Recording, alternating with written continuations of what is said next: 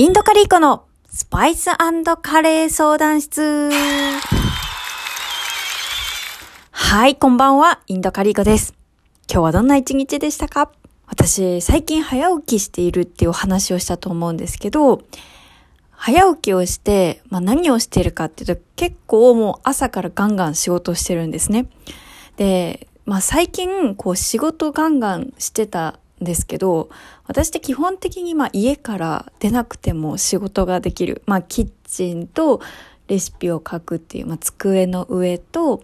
あとはまあ企業の方とミーティングしたりとかすると、今はもうオンラインなので、基本的に家の中で完結してしまうんですよ。まあ、外に出るのは、そのスーパーに行くみたいなそういうことしかなかったので、ちょっとこれ体に悪いんじゃないかなと思って、最近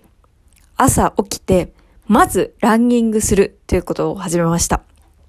もともと結構走ってて、それこそ去年の5月とかはランニングにはまりすぎて、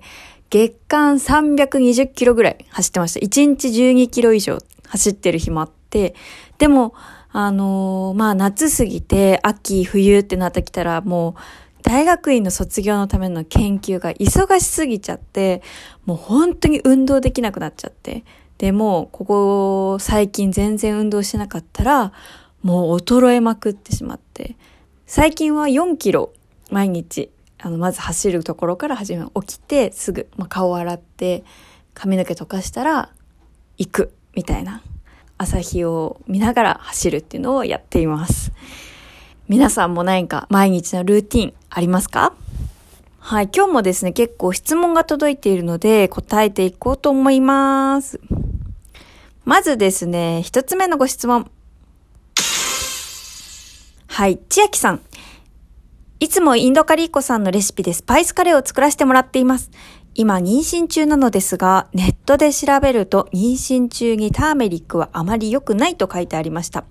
やはりターメリックなしではカレーになりませんか？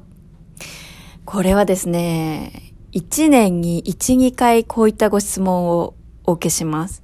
妊娠中に食べていいスパイス、悪いスパイスを教えてくださいっていったご質問ですね。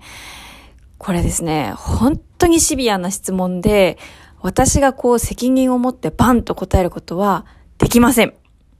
というのは、私は医療従事者でもないですし、研究はしていましたけど、すべての知識があるわけではありません。あとですね、やはり人に合う合わないっていうのは必ず出てきます。で、もちろんですね、妊娠するということは、やはりホルモンバランスが全然変わってきますので、従来大丈夫だったものもダメになることっていうのも出てきてしまいます。なので、一概にネットとかで調べた情報でターメリックがダメだからターメリックをなしにするとか、あの、クミンがいいからクミンを取ってみるとかっていうのは本当に気をつけてください。必ずお医者さんに相談することをお勧めします。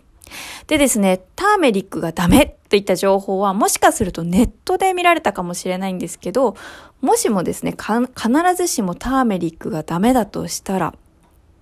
インドというのは年間2500万人の子供が生まれています。すなわちですね、お母さんが2500万人必ず1年間いるといったことになります。それらのインド人がターメリックなしで生きているかと言われると、多分そんなことはないと思います。まあなのでですね、やはりターメリックがダメといった情報がどこからであるかっていうのを非常に大切にしてください。で、ターメリックなしでもカレーになることはなりますけど、基本的にはターメリックがないとカレーと感じにくくなると思います。いろんなスパイスがありますけど、そのターメリック、クミン、コリアンダーっていう私が言っているタクコっていうのはカレーの根幹になるような3つのスパイスです。で、他のスパイスというのは、このターメリック、クミン、コリアンダーの間を埋め合わせるようにして、ちょっとずつ入れていくと、こう味に丸みとか深みとかが出てくるようなスパイスになっています。なので、ターメリック、クミン、コリアンダーのどれかを抜くと、やはりすごくカレー感というのがなくなってきてしまいます。ただですね、やはり神経質になってしまうのは良くないと思っているので、気にされるのであればターメリックを半量にしてみるとか、あとは週に1回とか2回にするとか、そういったところが重要になってくると思います。で、ターメリックとかよりも塩分とかですね、妊娠中はむくみやすかったりしますので、塩分とかにも気をつけてください。そうですね、もう重ね重ね言いますけど、スパイスが何が悪いとかいいとかっていうのは、ご自身が調べたネットの情報では左右されないようにしてください。必ずお医者さんに聞いてから判断するようにしてください。すごく大切なことだと思います。はい、ありがとうございます。続いてですね、二つ目のご質問です。達下博也さんかな？スパイスカレーの勉強方法、またおすすめの本はありますか？これはおすすめの本っていうか、あの、私の本を読んでくださったら、あの、そのご質問は答えられます。たまにですね、あの、違う方の書いた本の質問を私にしてくださる方がいらっしゃるんですけども、それはですね、au の携帯を持ってソフトバンクショップに行くような感じです。あの、一番最初は、あの、私でもスパイスカレー作れましたっていう漫画本だと、こう、簡単に、あの、スパイスカレーとは何ぞやっていうのが頭にスッと入ってくると思います。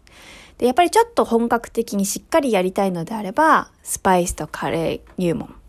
もしくは、インドカリコのスパイスカレー教室。ここら辺がおすすめです。はい、じゃあもう一人今日は答えていきましょう。三人目です。秋広桜井さんからです。テレビでカリーコさんが教えてくれましたグレイビー。本当に簡単でめちゃめちゃ重宝しております。ところで、グレイビーを使った朝ごはん、かっこパンなど、子供も食べてくれそうなおすすめレシピがあれば、教えてください。ありますよ。グレイビーにツナ缶を混ぜて、パンに乗っけて、チーズを乗っけて、焼くもう本当に美味しいツナ缶がなくても大丈夫。パンにグレイビーを乗せる。チーズをたっぷり乗せる。チンじゃない。トースターで焼く。もうこれだけで美味しい。グレイビーとそのチーズの相性って本当に良くって、まあこれ私が多分チーズが好きなだけなのかな。もう本当に好きですね。あとは、ホットサンドも好きですね。グレイビーにひき肉をちょっと混ぜて、もうレンジでまあ、2、3分チンしてあげるだけでもう即席キーマカレーができるので、それを薄めのパンに挟んでチーズ入れて焼くだけでホットサンドになります。ぜひ試してみてください。はーい。じゃあ、ありがとうございます。たくさんお便りいただきました。番組ではですね、カレー、スパイスの悩み、人生相談、恋愛相談、何でもお受けしております。